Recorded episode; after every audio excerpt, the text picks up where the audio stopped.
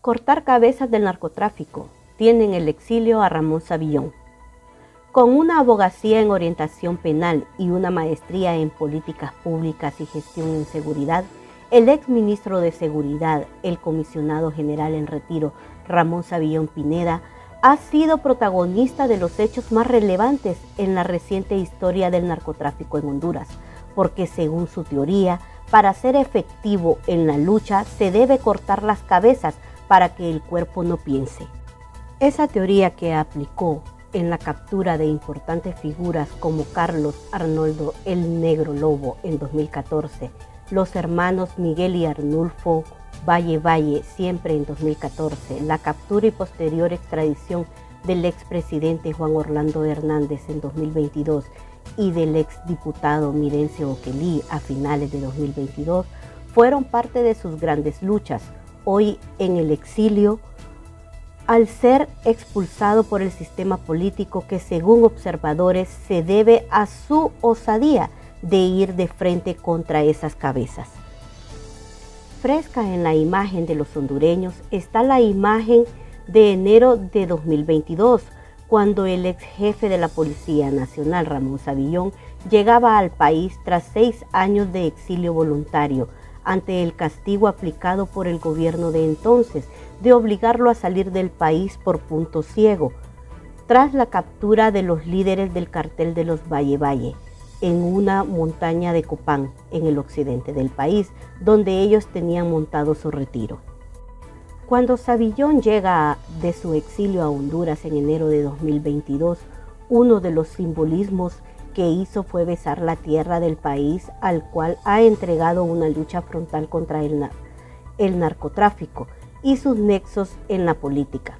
Su llegada generó enormes expectativas a la sociedad, pues venía de ser parte del equipo del gabinete de gobierno que estaba por asumir la primera mujer presidenta de Honduras, Xiomara Castro.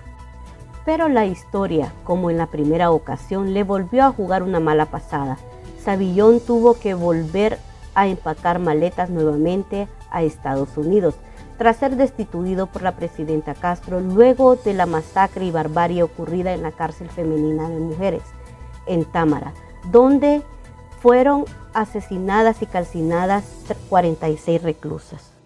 Ese hecho fue, según los conocedores en materia de seguridad y narcotráfico, el pretexto para sacudirse a un ministro que resultaba incómodo y que había dado un golpe inesperado para las cúpulas políticas ligadas a la narcoactividad.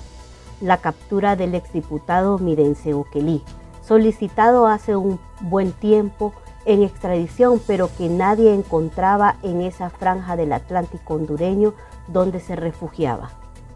Los que conocen a Ramón Savillón lo definen como un hombre honesto, formal, apegado a la ley. Él cree que el narcotráfico no se combate solo persiguiendo y capturando a los de abajo. Se debe empezar con las cabezas para que el cuerpo no piense. La caída de Savillón se liga, según los especialistas en criminalidad, a la captura de Midencio Kelly, donde ya Savillón no era un héroe, sino un villano.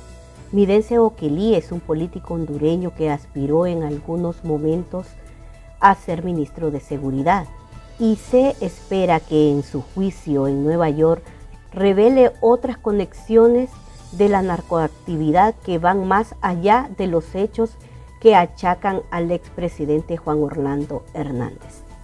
Es parte de la historia de Ramón Savillón en su rol en la lucha contra la narcoactividad en Honduras dos exilios, un par de cabezas cortadas y muchos relatos pendientes por contar en una historia aún inconclusa de la penetración del narcotráfico en esta nación centroamericana.